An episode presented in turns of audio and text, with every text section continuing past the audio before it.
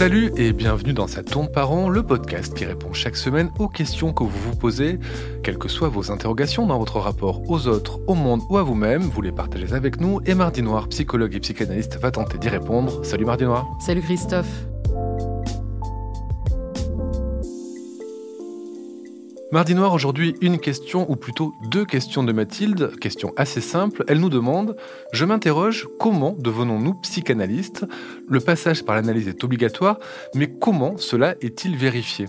Mais c'est très juste, ça, Christophe, c'est une vraie question que pose Mathilde, une question même épineuse, sujette à débat. C'est notamment un débat dans le cercle des détracteurs de la psychanalyse, défini par eux comme une pseudo-science charlatane, et un des arguments favoris utilisés pour aller dans ce sens, c'est qu'en effet, la psychanalyse n'est pas soumise à un diplôme ou à une évaluation normative et générale.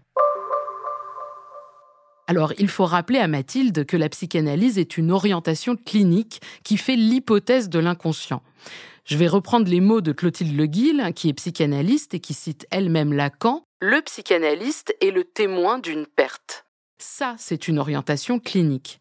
Les psychanalystes partent du principe que leur présence, du moins en début de cure, est d'être le témoin d'une perte. C'est-à-dire que le patient qui vient et se définit comme étant ceci ou cela va rencontrer un autre qui, par son silence, ses questions, ses interrogations, va renvoyer au patient l'idée qu'il n'est pas entièrement ce qu'il croit être. C'est encore une fois un des arguments des ennemis de la psychanalyse qui voient dans cette orientation clinique une méthode qui rend fou, qui vient faire trembler tous les appuis, qui désoriente les patients et les met sous emprise. Et c'est vrai qu'il faut être sacrément bien formé, bien armé, humble et capable de bon sens pour que ce genre de dérive n'advienne pas et garder à l'esprit que chaque sujet est irréductible à un autre. Si ce taire est pertinent pour l'un, Parler peut l'être pour un autre. Mais cette parole n'est pas là pour dire qui est le patient à la place du patient.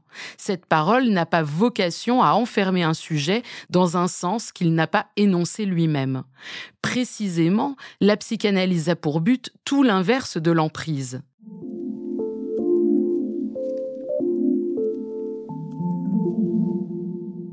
Mais ne mentons pas non plus à nos auditeurs. S'engager dans un tel travail en tant que patient, s'appelait à beaucoup, et oui, beaucoup, il reste plusieurs années. Et je crois que c'est là le point essentiel qui vient perturber certains. Est-ce que la psychanalyse est une thérapeutique? Eh bien, pas toujours. Elle peut avoir des effets thérapeutiques, même soignants, mais c'est avant tout une pratique de connaissance de soi, de repérage de sa jouissance et de sa souffrance. C'est faire le pari qu'en s'attelant à cette découverte de soi, il est possible d'y voir un peu plus clair. Bref, on en revient à la question initiale, si ce n'est pas qu'une thérapeutique, qui vérifie que les psychanalystes sont bien psychanalystes oui, parce qu'il y a un diplôme reconnu par l'État hein, pour établir le statut de psychologue ou même celui de psychiatre, qui sont médecins.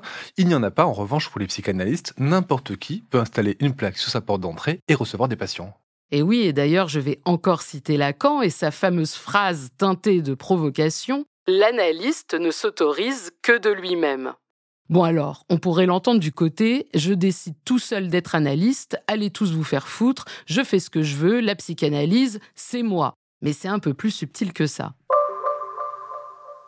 Il faut plutôt envisager cette phrase du côté d'une autorisation à devenir analyste parce qu'on a, comme le souligne Mathilde, suivi une analyse soi-même. Partant de là, de cette analysé propre à l'analyste qu'il a obtenu dans sa cure, il s'autorise alors à le devenir lui-même.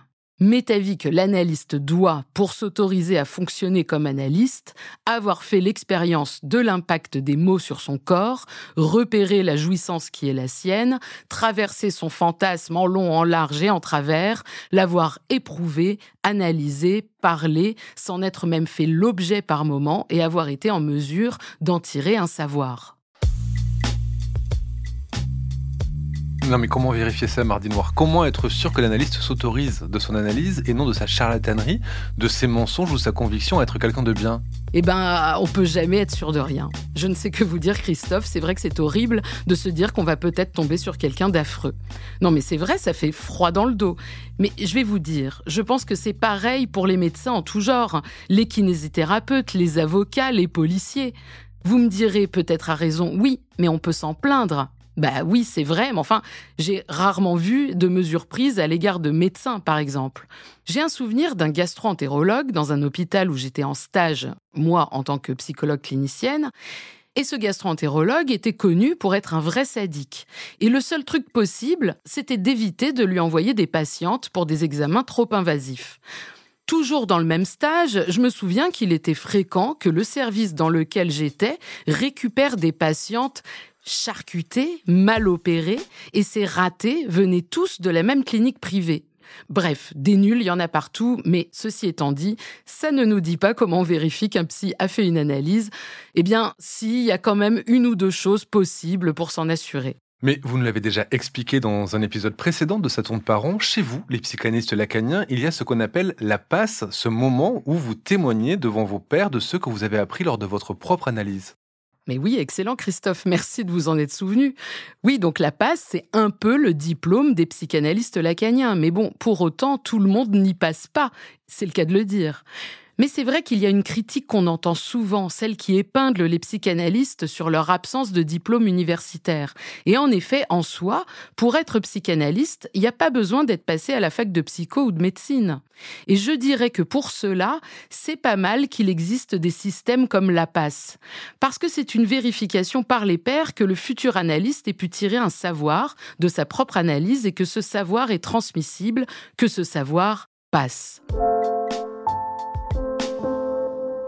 On pourrait presque dire qu'un psychanalyste digne de ce nom va jusqu'à la passe. Mais il y a d'autres choses qui sont primordiales, comme mettre sa pratique au contrôle d'une supervision, suivre des formations continues, à l'hôpital ou ailleurs, sous l'autorité de psychanalystes reconnus comme tels, participer à des séminaires, à des groupes d'études, au fond, ne jamais prendre la position d'analyste comme acquise, être toujours en mouvement, en inconfort et garder sa capacité à être surpris par les patients.